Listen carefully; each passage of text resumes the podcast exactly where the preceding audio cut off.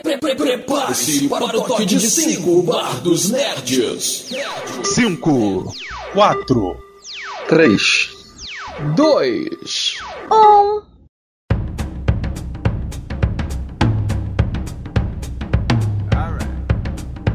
O bar está aberto e é isso, galera. Estamos mais uma vez aqui com vocês nesse finalzinho de 2019, aí o ano terminando e a gente aqui com o bar ainda aberto. Hoje a gente precisou vir aqui para falar sobre uma série que terminou, encerrou aí essa semana, que foi O Mandaloriano, uma minissérie aí de oito episódios que a gente acompanha episódio a episódio. Temos aqui um review de, de, no começo da série aí para vocês, só procurar na lista. E agora a gente veio para falar sobre essa temporada que finalizou, né? Especialmente falando sobre o último episódio. Então, se você curte Star Wars, se você curte Mandaloriano, ou se você não sabe do que é que a gente está falando, fica aqui para entender um pouquinho mais sobre esse universo. E para falar sobre isso, convidamos aqui o nosso amigo Mulder. Fala, Gabriel Mulder. Fala aí, Jota, tudo bem? Estamos aqui fechando então essa primeira temporada de Mandaloriano, já com a confirmação de que teremos uma segunda, né? Pois é, eu ouvi dizer que a segunda poderia ser a última, não sei, né, como é que vai ficar. Vamos acompanhar aí as próximas notícias sobre essa série. Mas então vamos falar sobre a temporada, vamos falar sobre o que a gente já sabe, né? Que é essa primeira temporada. A gente assistiu, terminamos aí ah, eu assisti hoje o último episódio, você também assistiu. Então vamos conversar um pouquinho sobre a temporada, um pouquinho sobre a história né, da, da, dos episódios que a gente assistiu desde o primeiro, fazendo um resumo breve, um resumo geral. Depois a gente fala sobre isso no último episódio, que trouxe bastante coisa, bastante informação aí pra gente. Enfim, você achou que a, que a temporada foi boa? Você gostou dessa primeira temporada? Supriu suas expectativas? Então, é, eu confesso assim, que eu tava com uma expectativa bem alta quando o seriado é, começou, né? Mas acho que o primeiro episódio ele já foi um bom cartão de visita. Ele já mandou mais ou menos assim como que ia seguir esse ritmo do, é, do seriado, né? Então, acho que nem é uma questão de se superou ou não a expectativa, mas correspondeu a preencher um espaço, né, de um, acho que a gente pode chamar de um spin-off de Star Wars, né, de, de uma história que vai complementar mais o universo de é, de Star Wars, né? Então eu achei que foi, é, foi bem produzida, foi, é, foi bem legal. É, isso aí. Para quem é, é, tá meio perdido, a gente, o Mandaloriano é a primeira série de Star Wars da, da plataforma da Disney, da Disney Plus, e conta a história justamente de um Mandaloriano, né? Que é, é uma cultura da, de Star Wars, a galera conhece aí muito o Boba Fett, né? que é o, o, o Mandaloriano mais famoso de Star Wars aí dos primeiros episódios.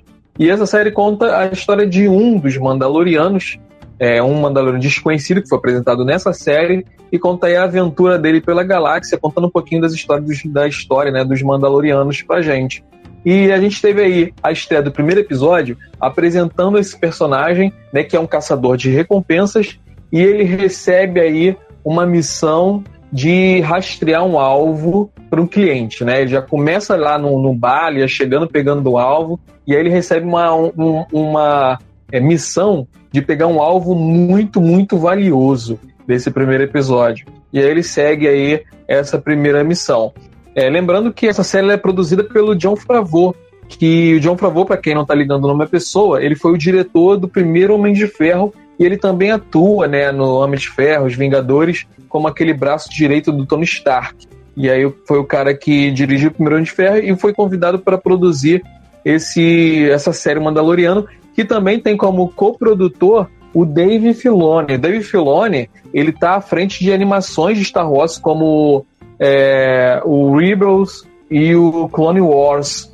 Então os caras eles sabem muito bem do que eles estão fazendo, aí eles fazem um trabalho excelente aí na Marvel e estão demonstrando muita perícia aí em produzir é, esse, esse, essa série. Então voltando sobre o primeiro episódio, você tem algum destaque desse primeiro episódio?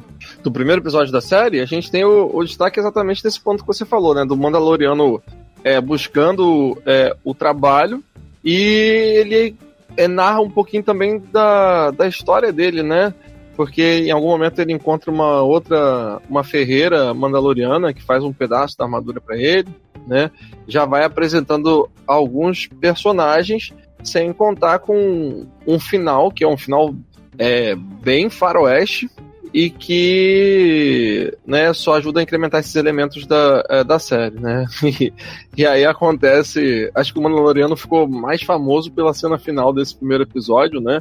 Que tem essa coisa curiosa, né? Que o serviço de streaming da Disney não está disponível no Brasil, mas os spoilers já estão na sua cara, querendo ou não, né? Que ele mostra o Baby Yoda no, é, no finalzinho. Então acho que esses foram os pontos interessantes e importantes aí do, é, do primeiro episódio. É, eu tava com a minha expectativa elevadíssima, eu me lembro, antes de assistir o episódio. Eu assisti o primeiro episódio, e aí nesse primeiro episódio eu fiquei um pouco decepcionado com. Já falei aqui no, no, no podcast que a gente fez, fiquei um pouco decepcionado com a proposta da, da, da série, né? Que tinha se falado muito sobre o que, que ela ia apresentar que ia tapar um buraco aí entre, entre o episódio Star Wars e o outro, que ia contar coisas da história. E na verdade ela se passou como uma aventura mesmo, né? A série toda acabou se desenrolando assim, como uma aventura, uma coisa meio que despretensiosa. E, e até eu assimilar e entender essa proposta, eu fiquei um pouco decepcionado, esperava mais, mas depois eu fui entendendo o que, que a série apresentava e fui é, me conformando e até comecei a curtir depois que eu é, igualei minhas expectativas com a proposta da série. Então, nesse primeiro episódio, eu tive esse choque, mas é, gostei de, desses elementos. O Baby Yoda foi uma surpresa muito grande né, no final do, do episódio e também estabeleceu essa questão que a gente comentou aqui, como o faroeste da, na, né, das, das, estrelas, faroeste das galáxias. E, e eu curti, curti essa proposta, curti esse formato curti o visual que trouxe mesmo carregado dessa coisa de faroeste e tal. Gostei muito dessa, dessa proposta que foi é, que trouxe a série. Uhum. Pois é, acho que é interessante a gente falar também, é, Jota, porque assim, tivemos apenas oito episódios é, nessa temporada. E, e logo no primeiro episódio a gente tem esse cliffhanger poderosíssimo que é a presença do, do Baby Yoda, né? que pega todo mundo de surpresa, porque até então me parece que é, o único ser da, da raça do, do Yoda, né, era o Yoda. Né? A gente não sabe nem o nome, de onde que ele vem, né? Onde existem mais outros uh, Yodas. E nas nossas conversas ao longo da, da temporada, eu senti que para você faltou muito, é, como se fosse um plano maior para o desenvolvimento da, é, da história, né? Porque ele ficou é, meio que preso nessa questão do, é, do Baby Yoda, mas sem desenvolver muito, né? Como é que tá essa sua sensação agora que você tem um meio que uma espécie de fechamento, né? Ou na verdade não é um fechamento, né? Mas os últimos dois episódios a gente volta, né? Para esse tema central da história do, é, do Baby Yoda.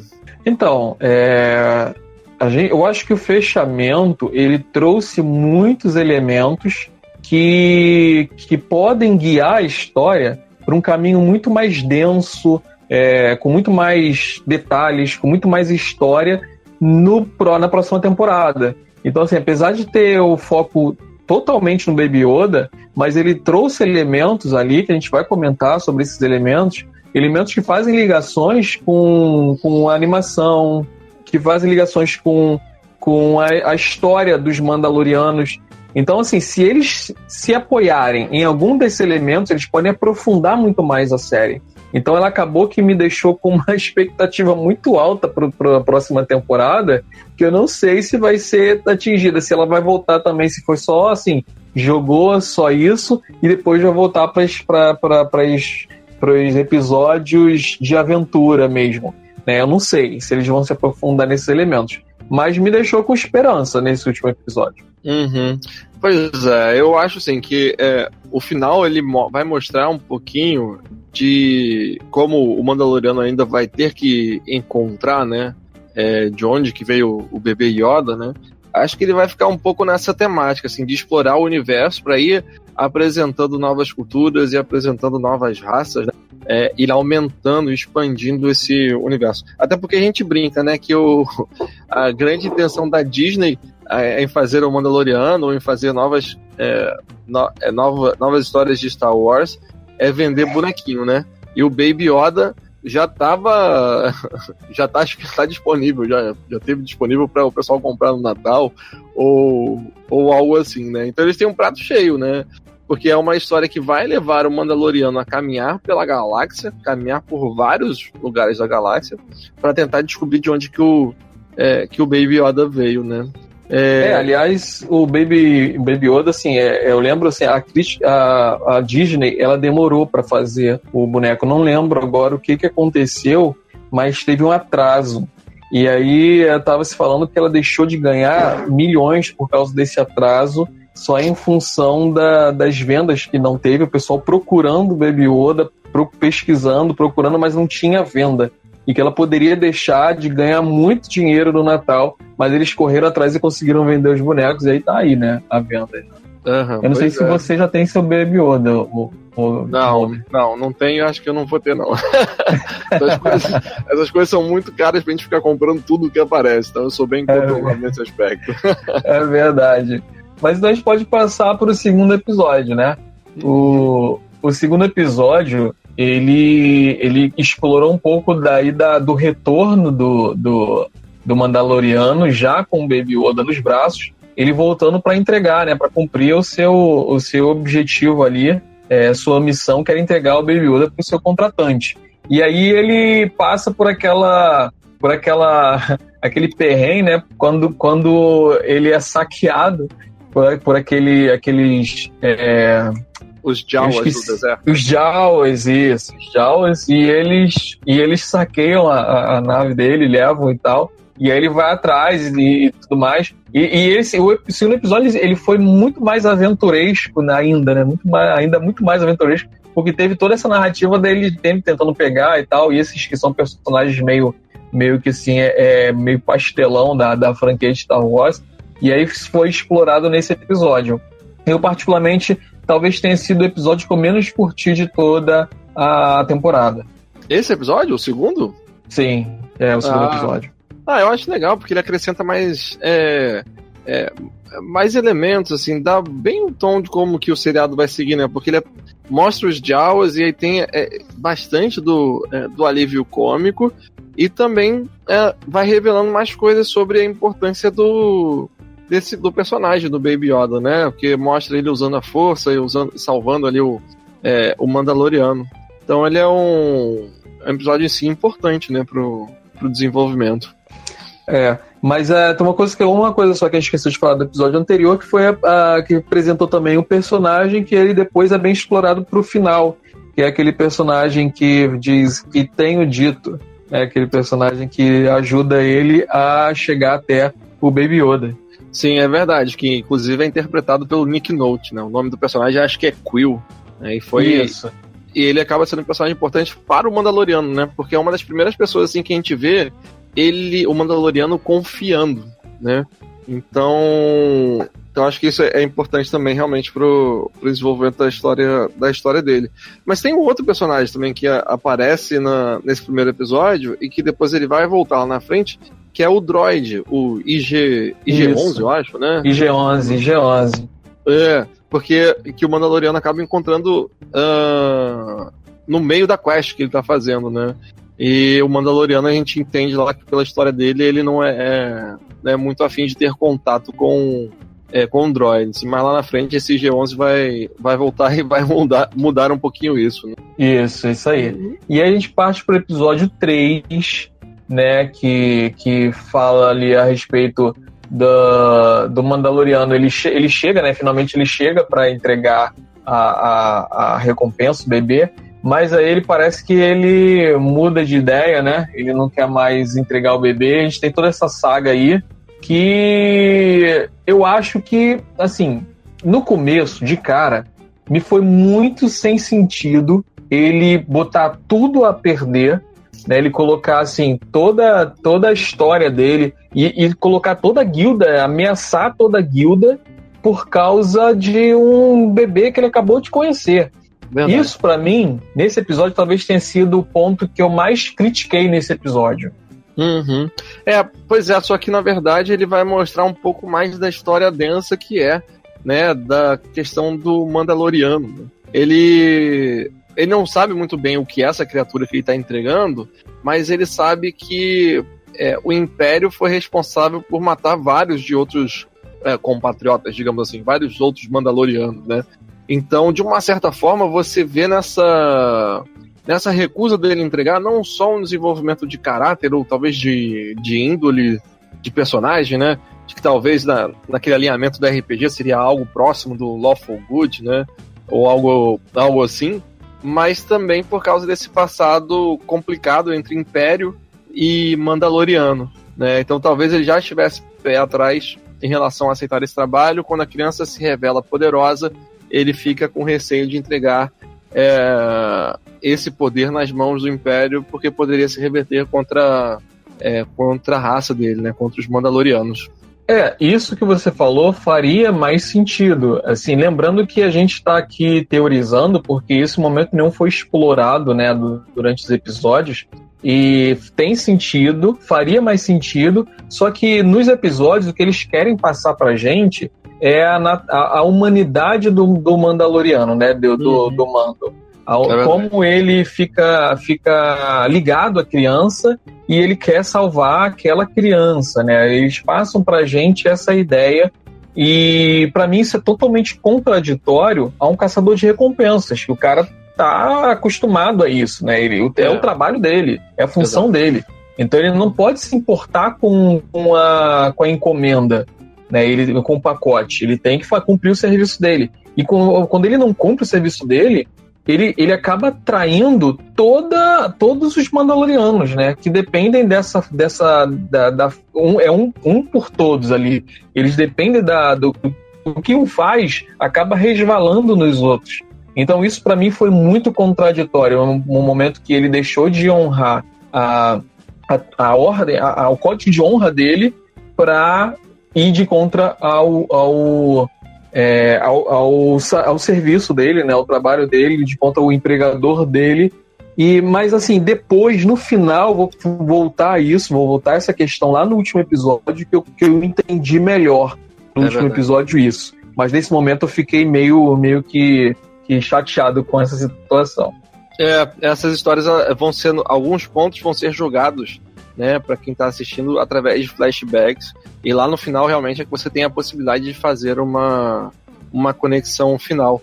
É, é nesse episódio que tem também aquela batalha de dos Mandalorianos todos ajudando ele, né, a fugir lá do, do planeta com com Baby Yoda. É no final, né? Uhum, é no final desse episódio. Isso. É, é uma batalha assim bem interessante que os Mandalorianos é eles são muito muito unidos e talvez mesmo não concordando com a ação do, do personagem principal, eles ainda assim vão lá apoiar ele, vão dar o suporte para ele conseguir escapar dali com a, com a intenção dele original. Isso é bem, bem interessante de se falar. É, é verdade. E a gente vê o que ali eles selaram o destino deles, realmente, né?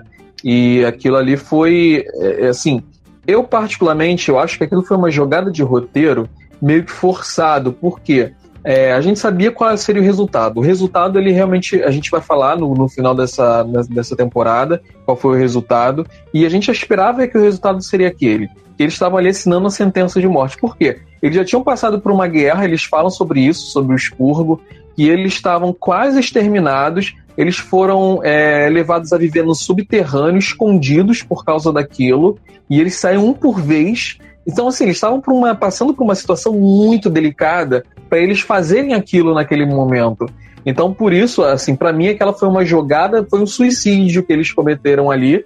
E eu acho que, que o caminho mais lógico seria eles tentarem descreditar o mando. Falar assim, não, o cara virou as costas pro nosso código de honra, o cara tem que ser caçado, inclusive mandar outros mandalorianos para caçar ele. Para mim, essa seria a lógica da história. Isso seria o lógico a se fazer para eles sobreviverem.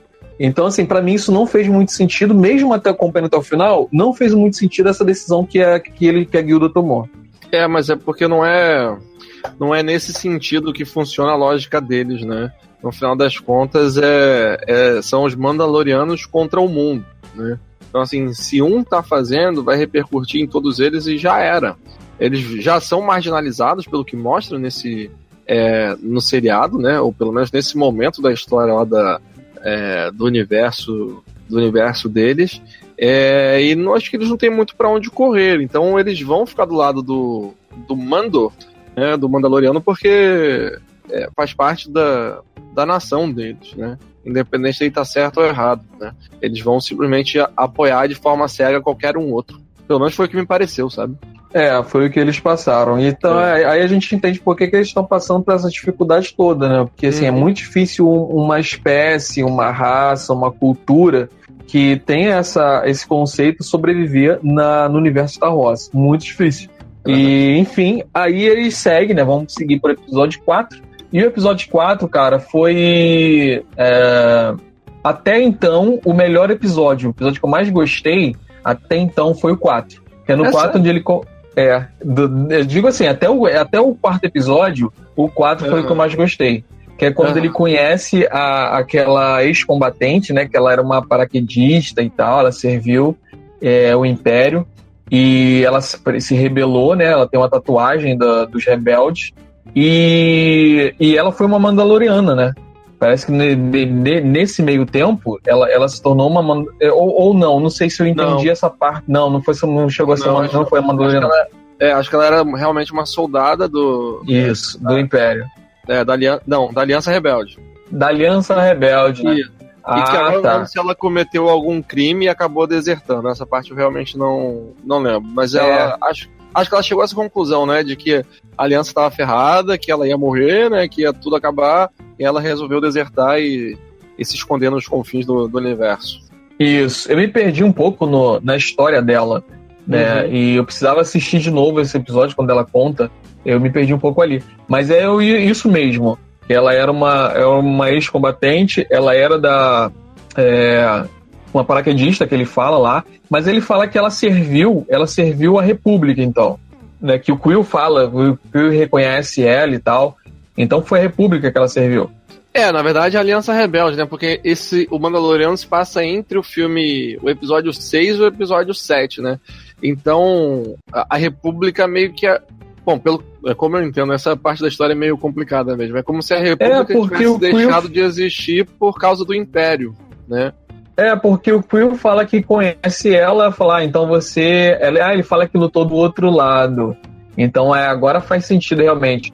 Ela estava servindo ao. A, a, rebelião, né, aos Isso. rebeldes, e ele estava seguindo ao servindo ao império. É, e aí é tanto que quando eles conversam, ela fala, ele fala, não, mas eu fui lá como escravo, eu estava sendo forçado a isso. Exato, exato. Isso, exato. aí agora entendi, aí faz sentido. Então ele conhece ela, né? E ela é uma personagem totalmente perez, né? Eu, eu gostei Sim. muito dessa personagem. É uma das personagens favoritas da, da, da, dessa da série. E aí ela, ela, ela acaba unindo forças com o Mandaloriano para eles é, levarem aí a, a, criança, ela acaba se juntando a ele para ele para salvar, né? Para salvar uma, uma, uma vila de, de aldeões, né, que estava sendo atacada ali. Eles dois se juntam e vão lá, vão lá salvar a vila. Eles conseguem uh, acabar com os caras e aí depois ela se junta a ele para levar a criança. Né? É, pois é. E é, nesse episódio também tem um pouco mais do dilema sobre o Mandaloriano não poder tirar o capacete dele, né? De não poder revelar o rosto dele para as outras pessoas, né?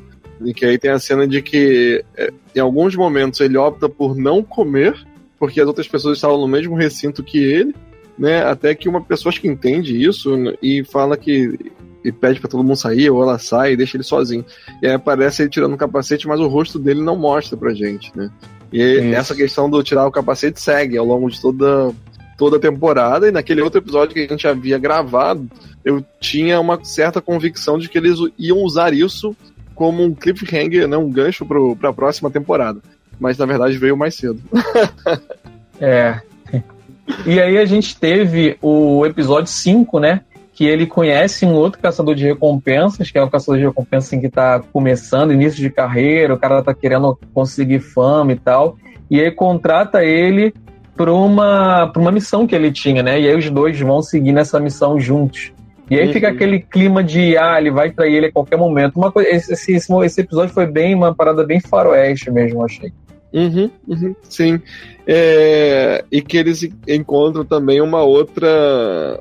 É, uma outra caçadora de recompensa que tinha desertado a guilda, né? Foi algo assim.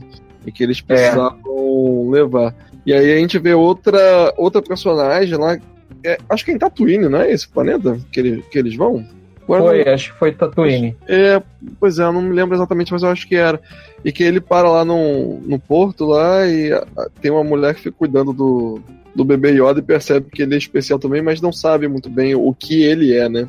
Uhum. E aí a gente vê que no final das contas, né, apesar do episódio 6 ser o retorno do Jedi, nessa época ainda é aquela época que os Jedi estão completamente apagados, né? Só existia o Luke, né, que está em algum lugar e ainda assim a fama dele não é não é grande coisa. As pessoas acham que essa coisa de Jedi toda, né, a questão da força é uma questão mística que não tem nada a ver com a é, com a realidade.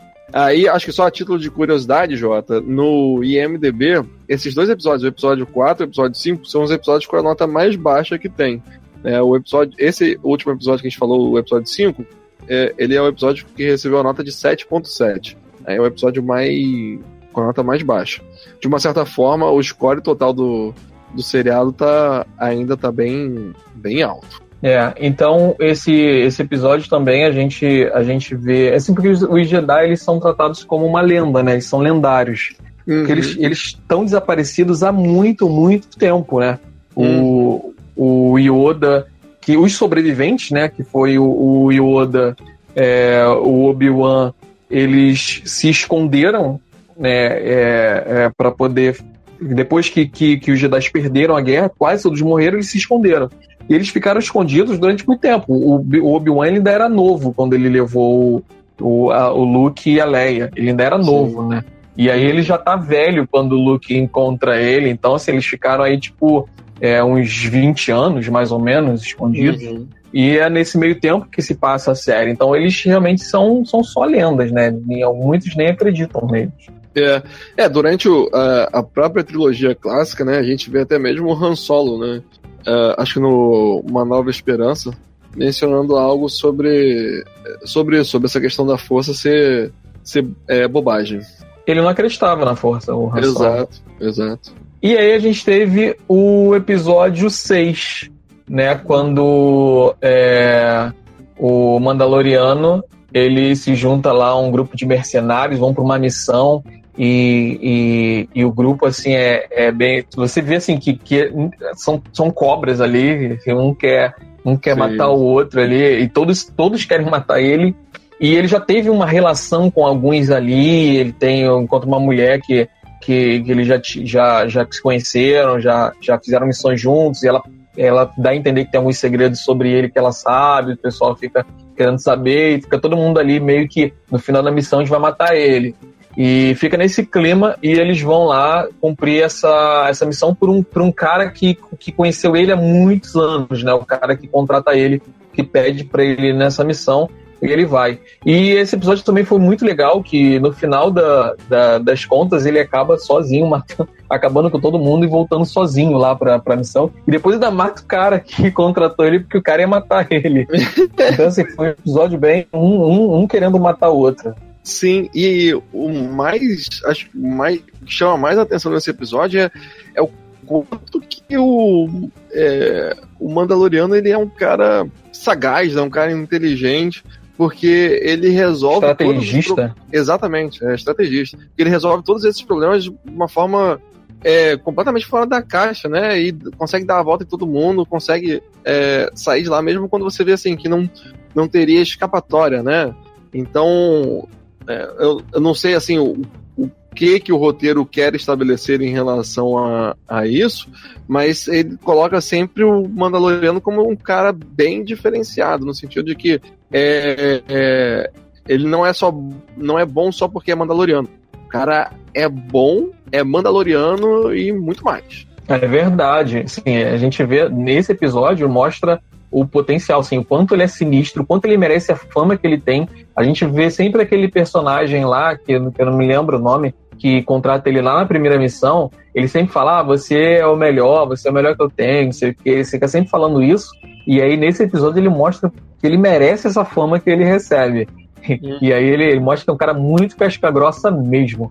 E aí eu gostei desse episódio que mostrou todo o potencial dele. E aí a gente vai pro penúltimo episódio, que é o episódio 7, que é o episódio de, de continuidade, o 7 Exato. e o, o 8 último. Porque nesse episódio ele já tá com a criança no espaço, aí ele recebe uma mensagem do, do cara lá, que a gente lembra que ele deixou o, o contratante dele, lá naquele, onde os Mandalor- Mandalorianos estavam, deixou no meio da guerra ali. E eles falam pra ele, ó, vai embora que a gente resolve aqui. E ficou lá no meio da guerra todo mundo, a gente não sabe o que aconteceu com eles, não sabe o que aconteceu com esse contratante, e aí esse contratante mandou mensagem falando, ó, pô, é, você tá vivo, é, pode ser uma surpresa pra você, mas eu também tô vivo, e eu tenho uma proposta aqui. Vamos esquecer isso tudo, você volta, traz o pacote e aí a gente pega esse cara aí, porque esse cara tá acabando com a gente, se, se esse contratante tá acabando com a gente, tá acabando com o planeta, volta aqui que a gente resolve a situação, você mata ele e fica tudo zerado.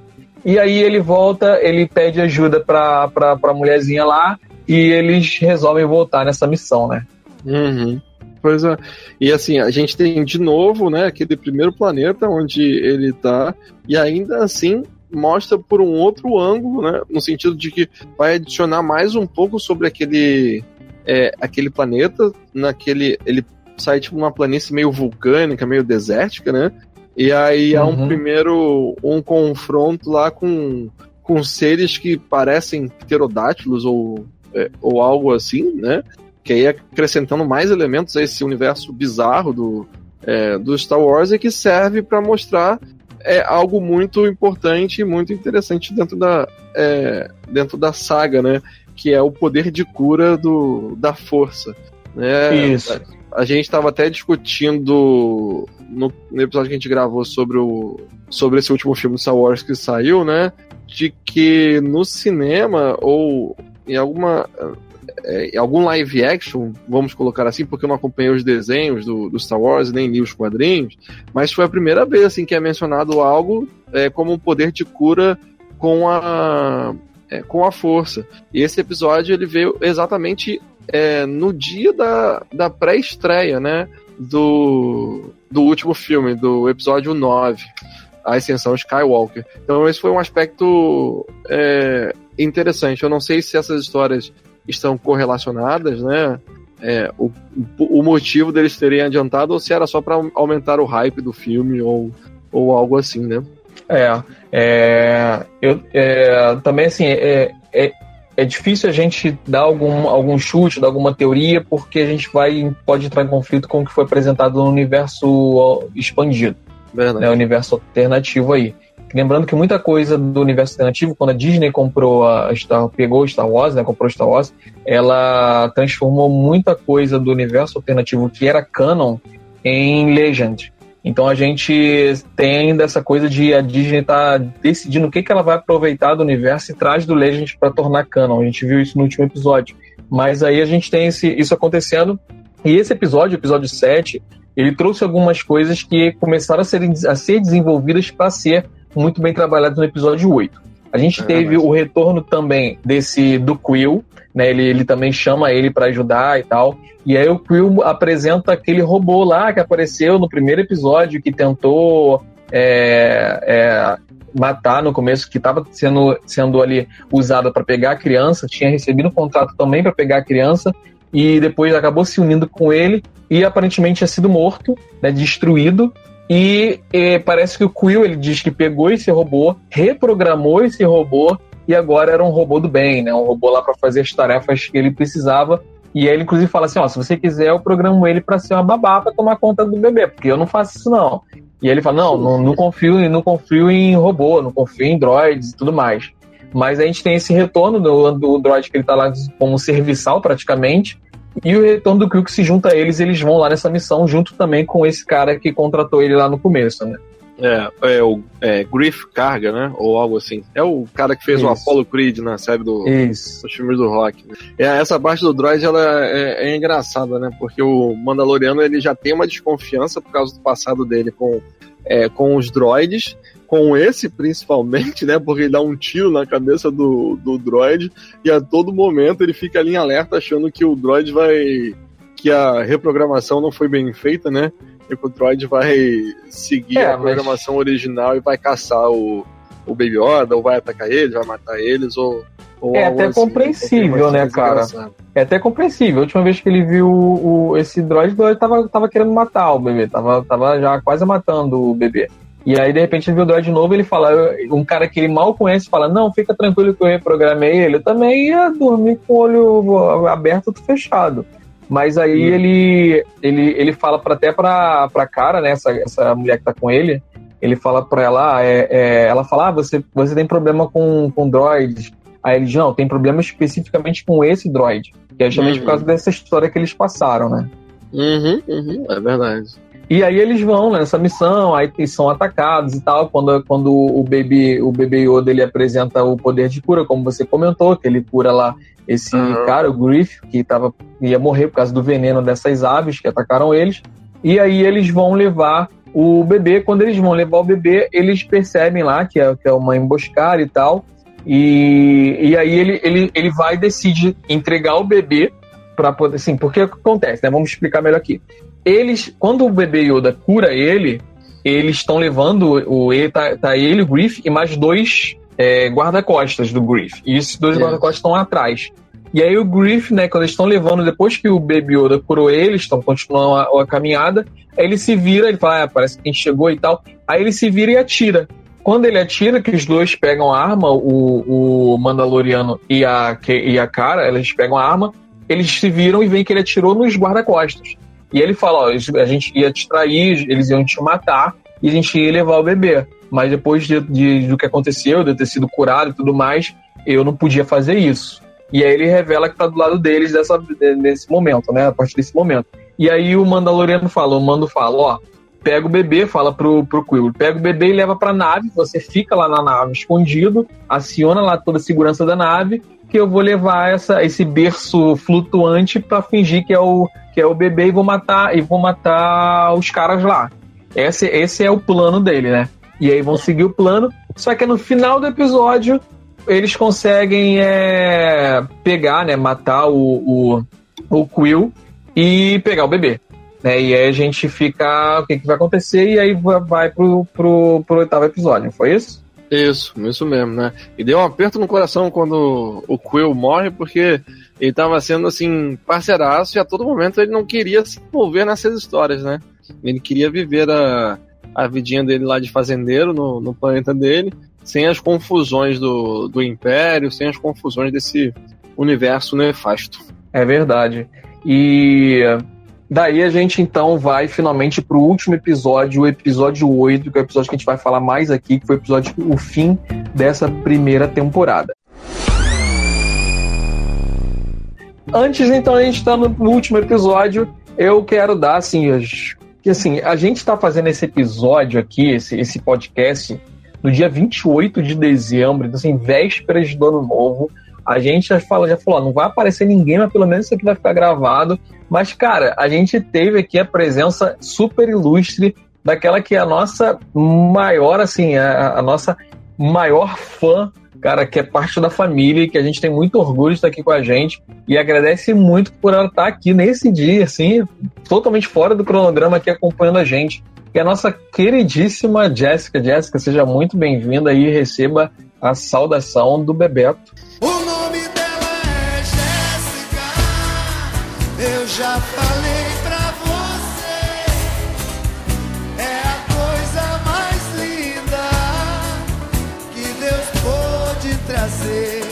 É realmente a coisa mais linda, né? Aqui com a gente, em pleno dia 28. Muito obrigado, Jéssica, pela sua companhia. E temos aqui também o Mr. Midnight, né? Seguindo a gente. Muito obrigado aí, acompanhando a gente aqui. Não sei se ele fala a nossa língua, não sei se ele fala português, mas seja muito bem-vindo. É, welcome. Se você não fala a nossa língua, é, clique aí no tradutor para você ter a, a, em língua em inglês aqui o nosso podcast é, tradução simultânea, o Mulder vai fazer aqui a tradução simultânea para o inglês. Uau! Então é isso. Voltamos para o episódio 8, né? Finalmente aqui o episódio 8. Cara, o episódio 8, ele foi dirigido pelo Taika Waititi, cara. Que é o cara que dirigiu Thor Ragnarok e é o cara que tá dirigindo aí o filme que vai vai vai estrear no, no, no Thor, né? O Thor Amor e Trovão. Então ele dirigiu esse episódio que teve o roteiro do John Favreau. Então assim, os caras assim pegaram a nata para poder de guiar assim através desse, desse último episódio. Eles apostaram realmente alto. Valeu a pena, ô Gabriel? Eu acho que valeu. Esse episódio é, é um dos meus favoritos. Acho que até porque adianta, é, volta a tocar no assunto né, do, do Baby Yoda, né? Dá mais algumas luzes sobre, sobre ele. E acho que é um episódio bem coeso. Né? As cenas são boas, tem, é, é, tem pontos excelentes de, de humor com os Stormtroopers tentando acertar uma latinha no chão né, e não conseguindo. É, acho que esse episódio ele é, é, muito bom dentro da proposta do, é, do seriado e já deixa né, aberto realmente o, uma história para a segunda temporada. É, para mim esse é o melhor episódio da temporada. É, para mim foi esse. É, é o episódio que ele, ele estabelece a, é, a série como algo realmente assim. É, uma história de faroeste ele, ele estabelece isso e tem uma cena que isso fica muito claro e como uma, uma história assim que não se leva muito a sério. Né? A gente viu na abertura que tu citou aí que para mim é uma das melhores partes do episódio. Eu ri muito nessa parte, que é quando aparecem os dois Stormtroopers que acabaram de pegar. Assim, a gente viu que no final o Quill morreu. É... E, e, e esses Stormtroopers que mataram o Quill pegaram a criança, pegaram o Baby Yoda. Então eles estão, são dois Stormtroopers lá, pilotando aquela, aquela, aquela, aquela motinho, né, que, que a gente viu no, no, no nas, nas, na trilogia clássica. E eles estão lá e eles param assim e ficam assim: ah, a gente quer permissão aqui para continuar, que a gente já tá com o pacote. Aí falam: aguenta aí que tá resolvendo a parada aqui, o chefe tá resolvendo a parada aqui, então espera aí.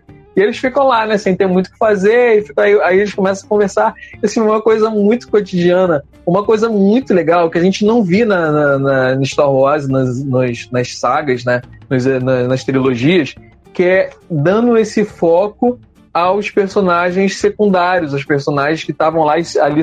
Oi? Não, não foi não, vazou um pouco o áudio. Ah, tá. que estavam ali, são personagens que estão ali só para atirar, personagens que estão ali só porque não tem muita fala, não tem muita importância. A gente vê eles sendo, sendo explorados ali num diálogo que é muito legal, que é muito interessante, e eu gostei pra caramba esse diálogo deles dois, cara. Sim, é, é excelente essa esse recorte que eles fazem. É, e mesmo. Na verdade, não é nem Stormtrooper, né? Que eles são aqueles soldados que ficam na, na moto. Eu não sei se chama Bike Trooper ou como é que chama. Né? Mas enfim, são soldados imperiais, né?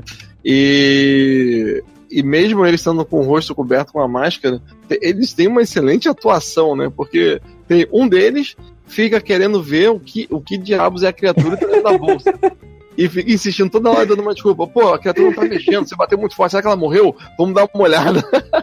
e toda hora ele arruma, quer um jeito de olhar o que tem dentro do saco. E o outro falou, não, cara, não tem nada que olhar, isso aqui a gente tem que entregar pro fulano lá, então. É, é, é, demais esse relacionamento. Eu não sei nem se eles são pessoas famosas, né? Os atores que fizeram esses, esses soldados, mas ficou. Tinha um, um certo entrosamento ali, né? Talvez aí seja o ponto determinante do, é do diretor, né, da direção do, do episódio, né, mas ficou é, muito bem entrosada essa cena, ficou bem é, bem dinâmica, né? É tipo, enquanto eles esperam, eles estão ali na motinho sem nada para fazer, né? E aí um resolve, então, sacar a pistola e tentar atirar na, na latinha, ou sei lá o que é que tá no chão. E erra, erra, erra, erra, não chega nem perto. E o outro tá olhando aquilo e faz uma expressão tipo, vou ensinar esse idiota como é que se faz. E também erra, erra, erra, e resgatando aquela máxima, né? Que os soldados, os Stormtroopers, eles só né, não conseguem acertar o, o alvo, né? Isso é muito é. engraçado. É, é sublime o, nesse momento, porque a série ela ri de si própria. Porque sempre teve essa crítica de que os Stormtroopers eles não acertam o alvo. E aí a série ela reforça isso quando mostra essa cena. E assim, é, é, um, é um ponto cômico que a série ela ri dela mesma. E isso é muito maneiro, muito válido, achei muito, muito legal. Que assim, eles, eles começam a atirar e eles errando, e nenhum dos dois acerta. Quando o segundo puxa, você fala assim, não, ele vai acertar pra mostrar que ele é o cara, que ele é o sinistro dos dois. E os dois errando, eles começam a errar também. E aí é muito engraçado essa parte. E aí ele tem o diálogo também que é muito bom, que ele fala assim: "Ah, deixa eu dar uma olhada aí". Aí ele fala: "Pô, você não acabou de ouvir? O cara matou o outro só porque foi interrompido. Você não entendeu?" Não, eu entendi. Ah, porque eu entendi, você não entendeu? Ah, não, tudo bem. Esse diálogo deles é muito bom. E aí eles eles são finalmente eles são você quase cria uma uma ligação, você quase começa a gostar deles. Aí eles batem no Baby Yoda. Aí só não, realmente os caras não são legais não. Aí vem o, o droid, né, que é o que é o IG-11 desde o início, o IG-11 desde o início e tal, que ele diz que tá, foi reprogramado e ele resgata, mata os dois e resgata a criança. E aí o episódio se chama Redenção, né? E é justamente essa redenção do droid que ele volta aí para como como cara bom que salva a criança, né? E ele mostra isso e ele leva a criança de volta lá para eles. Cara, essa é uma das minhas primeiras críticas um dos meus, um, na minha opinião, um furo do, do roteiro, o primeiro furo que eu tenho que destacar aqui, que é o droid foi programado para salvar a criança. Ele foi programado para manter a criança salva. E ele leva a criança no meio do tiroteio, no meio do fogo cruzado. Pra quê? Ele podia ir pra qualquer lugar do mundo. Ele levou a criança no meio, exatamente no meio do tiroteio, onde tinha maior número de soldados. Ele levou a criança ali, atirando todo mundo, a criança no meio do fogo cruzado. Por quê? Se ele foi, se ele foi programado para salvar a criança, por que não levou para outro lugar e ó, ó, tô com a criança, quando vocês terminarem de resolver, vocês, tá, vocês vêm aqui buscar ela. Seria mais lógico, como um babá. É, a explicação assim pode ser meio forçada, mas acho que é eles colocam muito nesse episódio também assim do droid fazendo cálculo, né, das probabilidades de eles saírem vivos é, dali. Né, e a programação dele acho que calculou isso tudo e viu, ó, a única, a única forma de você conseguir proteger essa criança é levando pelo menos até o Mandaloriano e fazendo com que eles saiam dali vivos. Então, né, você vai se sacrificar para que essa criança é, sobrevive, sobreviva. Então ele leva a criança até o, o pessoal que está sitiado, né? Tá, é sitiado, tá, tá cercado é, como a, a única esperança. É meio, é meio complexo isso sim. É, para mim isso aí foi extremamente forçado só para colocar ele naquela situação ali, mas tudo bem. Aí ele vai, leva a criança, consegue entrar e eles vão, ajudam ele e tal, e eles entram. E a gente tem também é apresentado também por um outro personagem que também é um personagem importante ali, né? Que é o Moff Gideon, né? Moff Gideon. Moff Gideon, é, exatamente. E eu tava pesquisando aqui rapidinho, na verdade, é, tava procurando uh, algumas coisas aqui sobre Moff Gideon e acabei descobrindo isso não foi claro pra mim no episódio, não sei se vocês falaram isso, mas a, o termo Moff é como se fosse um título. Sim. Não é o nome do cara, né? O nome do cara é Sim. é Gideon. E o Moff seria uma espécie de, de, governador de uma região específica lá do. Né, como se fosse prefeito, né? De alguns setores do, é, do universo que tem domínio do. sob domínio do Império. É, então o Moff, na verdade, não é o nome dele, é só um, é um título. É. E o Moff Gideon, ele tá atrás da criança, né? Ele quer a criança a todo custo, quer pegar aquela criança, não fica muito claro porquê. E aí, quando ele cerca eles, aí eu falo que ela se estabeleceu como, uma, como um faroeste, eles estão ali dentro daquela cena clássica de faroeste. Eles presos dentro da, daquele lugar, todo mundo cercando eles ali e, e fala, ó, você sai daí com a criança, é, você não tem escapatória, não tem pra onde fugir. E aí ele. E aí aquela coisa clássica faroeste, ó vou dar vocês até o pôr do sol pra você decidir o que vocês vão fazer. Isso é muito faroeste, uhum. muito, muito faroeste. E aí a série ela se estabeleceu realmente como, como um faroeste das galáxias. E aí ele vai dar esse tempo para eles decidirem o que vão fazer. E aí eles ficam lá tentando arrumar uma outra saída, uma outra escapatória, fugir para outro lugar. Aí eles encontram ali uma, uma saída, né, que é, que é uma grade, e aí eles só que eles têm que é, tirar a grade para poder fugir. A grade ela é reforçada, eles não conseguem Aí tem a, aquela cena da, da, da, mulher, né? Da cara, da cara Donner, que ela fala, ela vai, sai daí, sai da frente. E ela começa a tirar na grade. Aí ela, ela é aquela típica mulher de é, resolve tudo na bala, né? Tudo pra ela, assim, é, é, atirando. Qualquer coisa que tem pra resolver é atirando. E ela, é, esse tipo de personagem é ela. Pois é. Cara, e quando esse, o Gideon chegou, você. É, ele tava vestido uma roupa bem peculiar, né? Tava todo preto, com uma capa a capa uhum. se destacando, né? O é. jeito como ele andou. Você ficou com. Assim que ele chegou, você ficou com a sensação de que é, ele poderia ser um Sith? Um Sith? Assim, não um Sith. Não, não pensei que ele seria um Sith, não. Eu achei que ele seria tipo um braço direito do imperador se o império tivesse lá estabelecido. Ele, eu achei que ele é, representaria aquele papel, mas eu não achei que ele seria um Sith. Até porque eu não vi ele usando nada de força, de nada e tal. Exato. Sith geralmente chega usando alguma coisa assim. Mas ele chegou muito como um comandante mesmo da, da, da, tropa. E com uma presença bem marcante, né? Que lembrou é, o, como o Darth Vader, né? que o Darth Vader chegava, né, e tinha os Stormtroopers todos em volta, o pessoal abrindo passagem para ele, né, e ele se, é, se destacando ali no, é, no meio. É interessante também que quando ele chegou, aparecem uns outros Stormtroopers vestidos de preto, né, como se é. fossem pilotos, é, não, né, você percebe que esses Stormtroopers, eles são tipo, como se fossem mais graduados, é como se eles é. tivessem patentes ali, e aí você vê que eles são mais sinistros. Ele já, o cara já chegou ali, abriu, abriram pra ele, colocou uma bomba na porta. É o cara que chega para resolver a situação, né? O cara que só fica tirando como de branco. É, como se fosse uma unidade de elite, né? É, não Isso. teve no filme Rogue One, não tem uma equipe de Stormtroopers assim também? Quando cara, eles... eu, vi, eu vi há muito tempo, não me lembro, mas deve ter. É, eu agora não lembro se eles eram pretos ou se eram de, é, de, outra, de outra cor. Mas quando eles vão buscar lá aquele engenheiro logo antes da menina lá é, fugir. Enfim, a gente, a gente vê, vê depois. Quem sabe diz aí no comentário, né? Conta pra gente. É, aí o, Mo, o Moff Gideon, ele cita, quando ele tá naquele discurso dele, ele cita a Noite das Mil Lágrimas, né? Quando ele fala daquela arma. Inclusive, essa arma, ela já apareceu em outros episódios, essa arma que ele, que ele tá mostrando ali, uma que ele fala, ah, uma versão anterior dela. Foi apresentado, eu acho que no episódio 4, se não me engano foi apresentada essa arma. E aí ele, ele fala da, do poder da arma, e ele fala que ela foi usada na Noite das Mil Lágrimas. E ele fala desse evento como sendo o um evento assim que, que é aquele evento que acabou com, com eles, que destruiu eles e tal. É, e é um evento importante pra gente se lembrar, que isso deve ter mais referências à frente. Uhum. É... Eu e aí a impressão que essa. Fugir.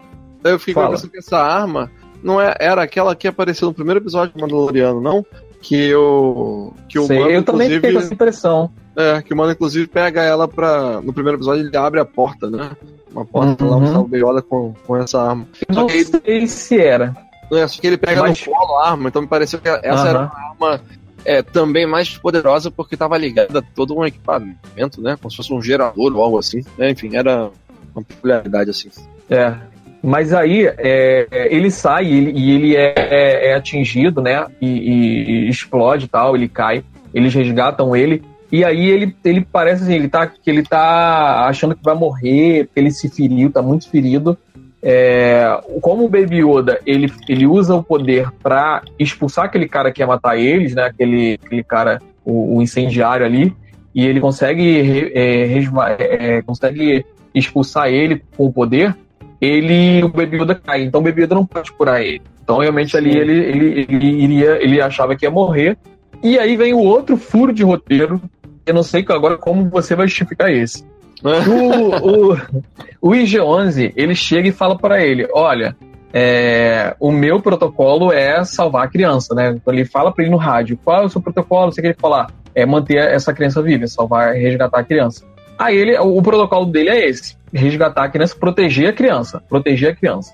Aí ele vai, quando o cara tá morrendo, o que, que é, qual é a lógica? Ele deixa o cara lá e vai com a criança pro caminho que eles conseguiram abrir para uhum. salvar a criança, mas não. Ele pega a criança e entrega para a criança para a mulher e fica ali para proteger, para ajudar o, o, o mando.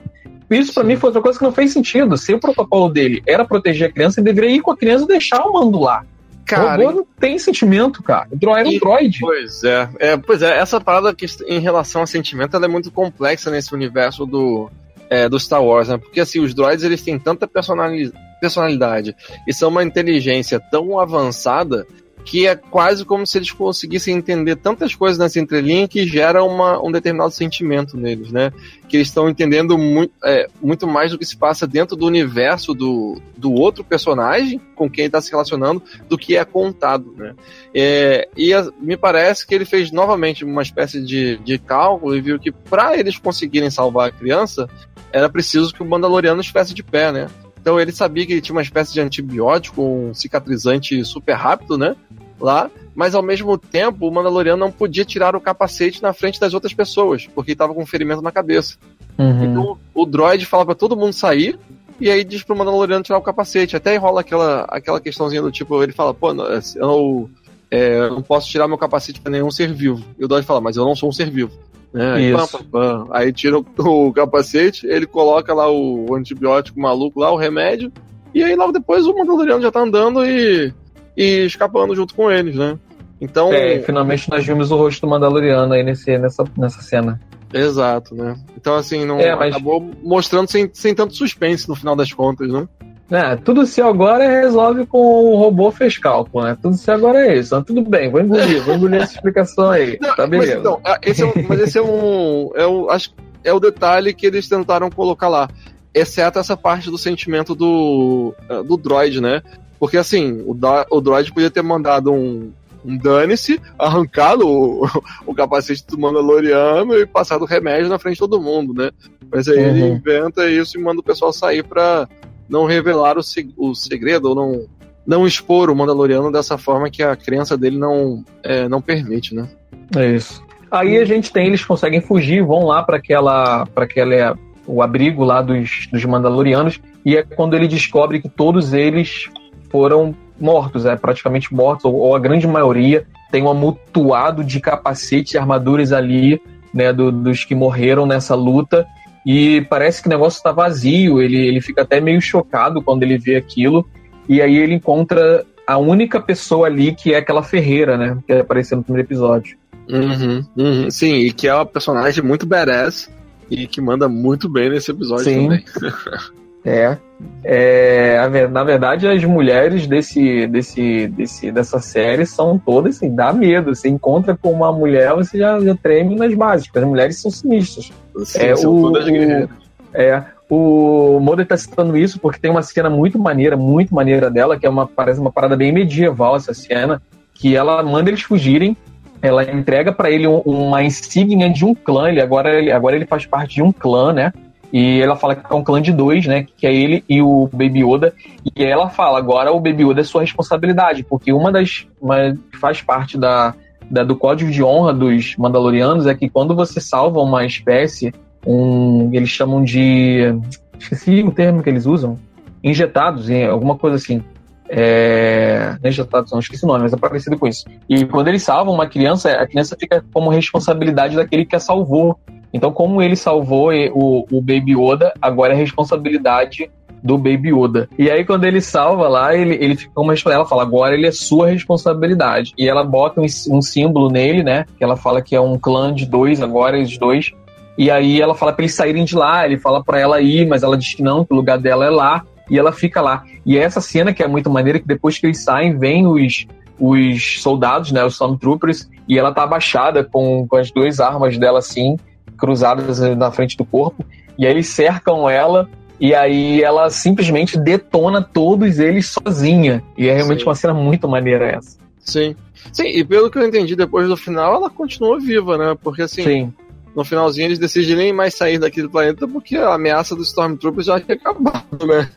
É. Então assim, ela, ela detonou um último grupo lá e eles detonaram outro último grupo e ficou por isso mesmo. O planeta é dela agora. Uhum. uhum. E aí é interessante que ela dá pro Mandaloriano uma última peça da, da, da, da armadura dele, que é um jetpack, né? Um jetpack Isso. que é o que, o que eles usam para voar. E agora ele tá muito mais sinistro, porque agora ele pode até voar.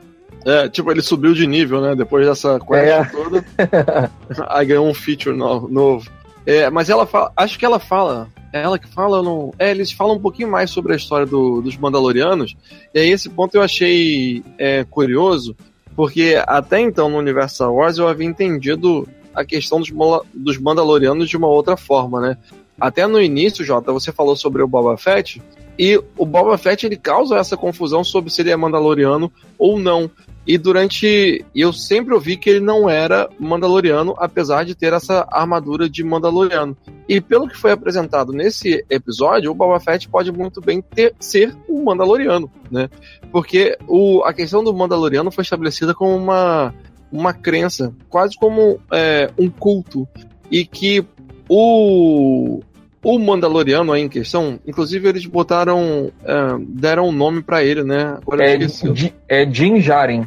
É, Din Djarin, que, que ele não era Mandaloriano, mas ele foi salvo quando era pequeno, e aí tem essa característica, né? De quando um Mandaloriano salva um, uma pessoa que não pode. É, que não é independente, né? Que não tem condições de se cuidar, o Mandaloriano ou tem que cuidar dessa pessoa, dessa criança, ou tem que devolver ela pro povo, pro povo dela. Né? E que aí, nesse caso, quando não tem como devolver pro povo dela, essa pessoa é criada nos ensinamentos desse culto mandaloriano e é chamado por um termo que em português agora não lembro como é que eles como é que eles chamam, mas em inglês é enlightenment. Você lembra como é que eles falam em português, Jota?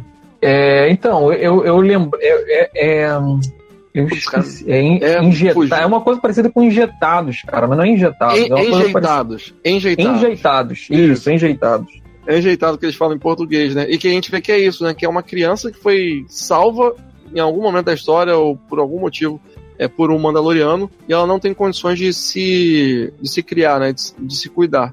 E aí o Mandaloriano acaba cuidando dela e treinando, e treinando ela. Né? Então, Isso. quer dizer, o Boba Fett, dentro da história do Star Wars, é o pai do Boba Fett morre. O Boba Fett uhum. fica sozinho. Então é bem possível que em algum momento ele tenha sido salvo ou resgatado por um Mandaloriano e aí criado dentro dos costumes de Mandaloriano. Enfim, é, me parece, eu não sei se foi intencional, eu não sei uh, também, Jota, até que ponto que uh, isso era um questionamento, era uma dúvida sobre se o Boba Fett era Mandaloriano ou não, mas caso fosse, me parece que eles tentaram abrir uma brecha para tornar o Boba Fett em um Mandaloriano, de fato, né, definitivamente. É, na, é, e a gente vê ali, ela, ela, a, a, Ferreira, ela conta, ela fala sobre aquela batalha, né, dos Jedi, que contra os Mandalorianos. Uhum. Porque assim, foi quando os Mandalorianos conheceram os Jedi. Que ela fala, ah, ele, ele é dessa, dessa, desse, dessa, desse povo aí que lutou com, com, com a gente. Porque nessa batalha, que a gente comentou aqui no outro episódio, essa batalha, os Mandalorianos tomam uma surra dos Jedi e aí eles começam a, a aprimorar a, as armaduras, que é quando ele começa a fazer esse negócio de lançar chamas, imitando o poder dos Jedi, que elas chamam de feiticeiros, né? Esses feiticeiros, aqueles feiticeiros. Imitando o, o, poder do Jedi, que é essa armadura que lança chama, que lança gancho, que voa, é, foi, foi em, em resultado da primeira batalha que eles tiveram. E aí ela fala que eles são inimigos, né? Então, assim, eles têm esse, esse, esse ranço, assim, os Jedi com os Mandalorianos desde então. É, pois é, porque dentro da história acaba que os Mandalorianos e os Jedi viram inimigos porque. É, agora eu lembro se era o Darth Sidious ou, ou quem né, tava fazendo a cabeça lá do, de um líder mandaloriano, né, tava corrompendo né, esse, esse povo. Agora, o Geladeira botou aqui no chat, ó, ele foi no dicionário e pegou aqui que enjeitado quer dizer que foi alvo do abandono paterno ou materno. Disse de criança que foi desamparada por seus pais. Tá vendo? Eu não sabia que essa palavra existia, não. Achei que eles tinham criado só também. parecido com o inglês. Também achei. Tá? Barra dos Nerds também é cultura. Graças tá à geladeira aí. Então é, aí ela fala isso, né? Que ele, que ele precisa ficar responsável, manda eles ir, eles vão, eles fogem, e aí eles chegam lá. Ah, um detalhe aqui, que ele conta a história dele, né? Que mostra que ele foi um enjeitado, que o pai, os pais dele foram mortos. Aí mostra por que, que ele tem essa essa briga, esse ódio por droids. Sim. Porque os pais dele foram mortos, a vila ali onde ele morava foi atacada por droids, que foram B2, Super é, Battle Droids. E a gente já viu esses droids na, na, também na saga Star Wars. E eles foram atacados, os pais deles foram mortos. Aí vem a minha segunda, o meu terceiro furo de roteiro desse episódio, que aí eu quero ver qual vai ser a sua explicação, porque dessa vez não tem ah. cálculo de, de droid, não. Porque Vamos. quando os pais dele levam ele pro abrigo, eles abrem aquele abrigo, cara, com, ali perfeitamente dava pros três. Tinha espaço suficiente pros três se meterem ali. Mas Aí, não, eu... ele coloca a criança e fala assim: não, agora fica aí que a gente vai correr aqui entre os disparos, sem sobrevivente pra, pra te buscar. Sim. É, pois é, foi meio o fator Titanic aí, né? Vamos lá. Mas o. É, pois é, eu não tenho muito como explicar isso, não. Acho que é um recurso interessante de, de cinema, né? Mas talvez seja no sentido de que vamos colocar aqui, vamos distrair os droids e levar os droids para outro lugar, né? Para se afastarem desse lugar e ver se, se o filho sobrevive, né? Pode ser algo nesse, nesse sentido. Porque que dava para se esconder ali, dava para se esconder mesmo. pois é, aí não, não, não, pra mim não fez o menor sentido eles terem fechado a porta ali e saído, porque logo que eles fecharam também eles morreram, assim, fecharam a porta morreram. É, é tinha e que ele, e o, dramático. É, e aí o, e o menino foi salvo ali pelo, pelo Mandaloriano, quando ele é levado ali pros Mandalorianos, que ele fala, os Mandalorianos não são uma raça, os Mandalorianos, que a gente já falou aqui também, no outro episódio que a gente falou sobre os Mandalorianos, os Mandalorianos não são uma raça, eles são uma cultura. Por isso que eles abraçam outras, outras raças. Então o Mandaloriano não tem raça, não são humanoides. Originalmente nem humanoides eles eram. É, não, não, eles eram humanoides, mas não eram humanos. Eles nem eram humanos. Agora a maioria dos que a gente conhece são humanos.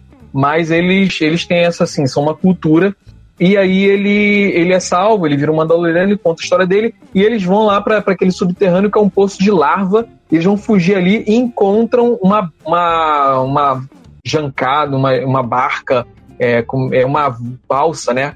Ali parada ali. E aí, assim, como é que eles vão tirar aquela balsa dali? Aí é claro, óbvio, que a é, cara tem uma solução magnífica: atirar na balsa. Ela a chega... solução dela se resume a isso, né? Se dá é. pra atirar, a gente tenta. Ela chega e o fuzil ali onde estava preso consegue soltar a balsa e eles entram e começam a ir. E a gente é apresentado por um outro personagem que tem uma aparição bem curtinha, mas que é, é curioso, né? Que é um D2 adaptado com braços e, e pernas, né? E aí ele consegue ali para poder navegar ali, para poder empurrar a balsa. Isso, na verdade, acho que foi uma outra jogada engraçada, né, desse episódio, né? É, porque era uma unidade, na verdade é uma unidade R2, né, e não D2. Isso, R2, né? não D2, R2.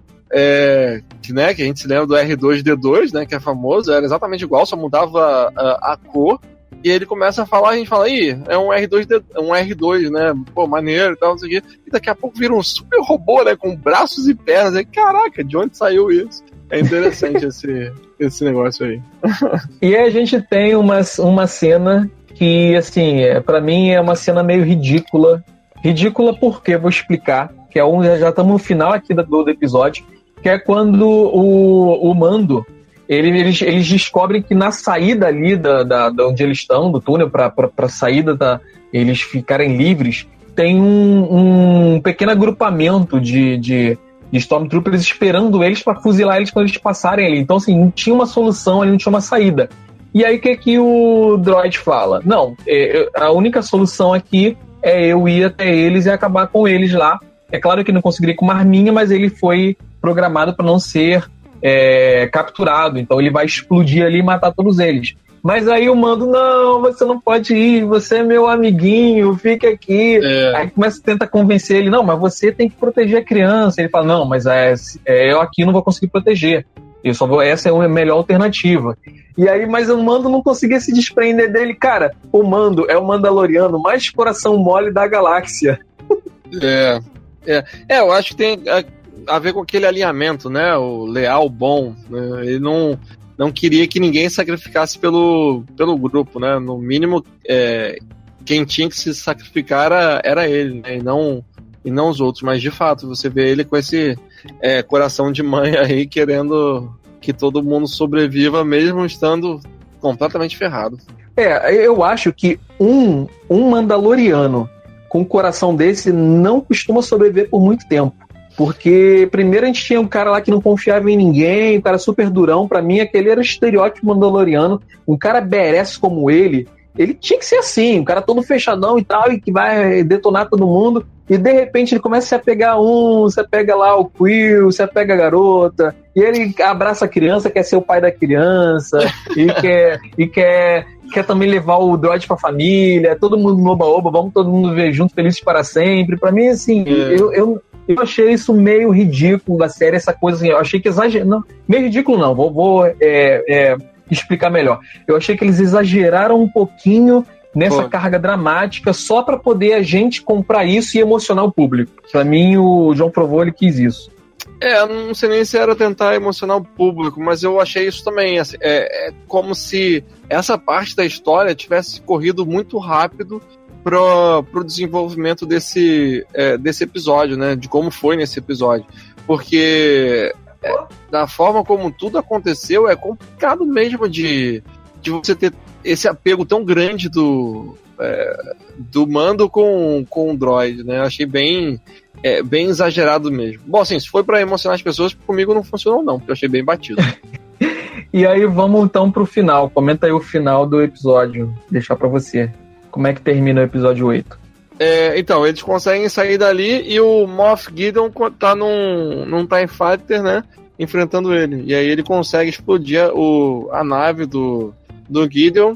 E, e aí eles é, resolvem então ficar. Ali, pelo. O, eles não, né? O, a cara, né? E o, o Griff Carga resolvem então ficar ali naquele planeta mesmo, já que. Já que agora estaria livre de Stormtroopers, né? E enquanto que aparentemente o Mando iria tentar achar o povo do, do bebê Yoda. E o Geladeira aqui fez uma, uma pesquisa, botou aqui no chat pra gente dizendo que houve um easter egg, né? Desse final do, do, do TIE Fighter do Gideon explodindo e caindo no chão com Breaking Bad, uma referência a Breaking Bad. Que na morte do. Porque o, a gente não falou isso, né? Que o Moff Gideon é interpretado pelo. É, putz, esqueci o nome cara, eu não sei quem, Exposito. Isso. É Giancarlo Exposito, acho, né? É, deixa eu só confirmar aqui, calma aí. É, Giancarlo Exposito, que ele fez o Gus Fring em Breaking Bad.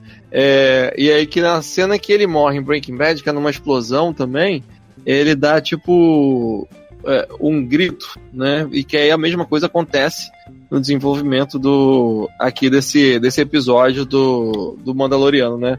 a nave explode, ele dá um grito também como se fosse morrer. E aí no final, tan tan tan tan, estão lá os Jawas uhum. saqueando a, a, a nave dele, né? A gente vê nesse serial também que os Jawas são em vários planetas, né? Eles são é. Ou são uma raça muito comum, né, de ser criada, né, evolutivamente falando, ou eles conseguem realmente viajar de um planeta para outro, né? É, mas aí a gente vê ele puxando o que parece ser um sabre de luz, né? Rompendo a. Ele vivo ainda e rompendo a, a lataria né, do TIE Fighter com um sabre de luz e um sabre de luz todo negro. Apenas Isso. com a, a radiação em volta, né? É clara, mas um sabre de luz negro. E que na, na tela, né? Seja na TV ou do cinema, a gente não havia visto ainda. É, e assim termina o episódio. É assim, interessante porque mostrou que o, que o é, Moff Gideon não morreu. Talvez ele venha como principal inimigo, o antagonista da segunda temporada, caçando aí o, o, o Baby Yoda. E a gente viu esse sabre negro, cara. Esse sabre, esse sabre de luz negro é, é muito interessante ele na história de Star Wars, né? Ele tem na história aí, na, não tem na trilogia clássica, na, nem, nem, nas trilogias do cinema, mas ele tem na, no universo expandido. Esse sabre, ele foi criado por um Mandaloriano que se tornou Jedi. O, acho que o único, ou o primeiro, pelo menos, Mandaloriano que se tornou Jedi ele foi acolhido pelos Mandalorianos, ele tinha, ele usava a força, ele tinha o domínio do uso da força, e aí depois ele se torna um Jedi e ele constrói o sabre negro. Ele construiu esse sabre. Depois o sabre negro já passou de mão em mão. É, é, acho que ele já foi até, já passou até pela mão do Darth Maul.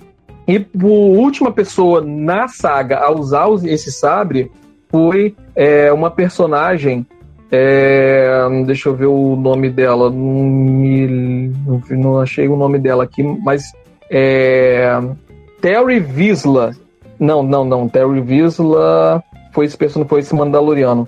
Cara, não, não achei o nome dela. Mas essa, essa personagem foi a última a usar o Sabre Negro. Então, assim, eles estão é, teorizando de que o Moff Gideon ele roubou o sabre né? nessa, nessa batalha que ele fala da da Morte das Mil Lágrimas, da Noite das Mil Lágrimas, ele pegou o sabre dela e agora ele tá usando o sabre, esse sabre negro.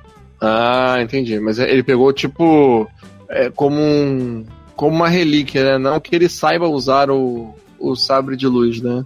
Porque assim. Não, aparentemente gente... ele sabe usar assim, como, como alguém usa uma espada qualquer, uma pessoa que qualquer usa uma espada, né? Uhum. Ah, sim, tudo bem. É como uma pessoa qualquer usa uma espada, né? Porque ele tinha essa imponência de ser um, né, alguém que domina o lado negro da, da força, e quando apareceu esse sabre, eu fiquei achando que eles estavam e vão caminhar para esse lado. Entretanto, você já apontou aqui, né, que se ele tivesse domínio da, da força, até ele podia resolver fácil aquela situação lá do. É, que ele cercou todo mundo lá, né? O Mando, a Cara e o Griff uhum. né? Mas não. É, acredito não- que sim. Uhum. É. Pois- Então assim termina o último episódio. Uhum. Considerações finais aí. O que, que você achou? O que, que você espera pro próximo? Então, é, o Mandaloriano pra mim foi um seriado muito bom e ele tem assim, um ritmo e uma forma de se apresentar que é que é assim até bem leve, né? É um um seriado aquele que dá pra você assistir tranquilaço, comendo uma pipoca, pra esquecer um pouco dos problemas do, eh, do dia, pra se divertir bastante. Ele lembra um pouco a fórmula de outros seriados antigos, por, por ele não em alguns episódios, no meio da temporada, ele não ficar enfatizando sempre nessa na quest principal, né? Então, assim, que alguns você consegue até mesmo assistir isoladamente, né? Ou, ou mesmo pular, né? Caso você queira, assim, que você não vai perder muito da, é, da história. E isso é muito raro a gente ver hoje em dia, né? Que hoje a gente vê seriados em que a cada final de episódio você tem um gancho muito forte que você precisa assistir o próximo episódio porque você não vai aguentar de ansiedade até chegar ao próximo. Então, assim, ele é um, é um seriado assim que pelo menos me satisfez do tipo, sentei ali, assisti ele, terminou, beleza. Cumpri minha missão e, e fiquei de boa. Não estou muito ansioso para ver o outro, apesar de querer ver a segunda temporada, obviamente. É, no final das contas eu acabei é, alinhando a minha expectativa com essa realidade e acabei gostando, me diverti bastante assistindo todos os episódios. É, e acho que ele realmente cumpriu o que ele prometeu. Para mim, acho que é uma, uma- um grande ganho da saga. E eu espero que ele explore algumas dessas linhas que ele abriu no final desse último episódio. Que eu espero que ele explore um pouco mais, conte um pouco mais da, da história do Mandalorian, que é isso que eu quero ver na, na próxima temporada. E curti bastante, indico, sugiro a todos que assistam essa temporada, enquanto a gente aguarda aí a próxima temporada.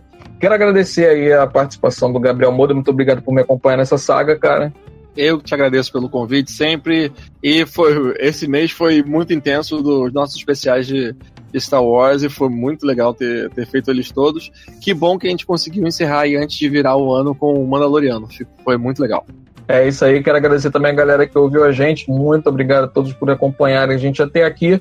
É, e vou encerrar aqui é, pedindo a conta e também deixando aí vocês com o recadinho de como.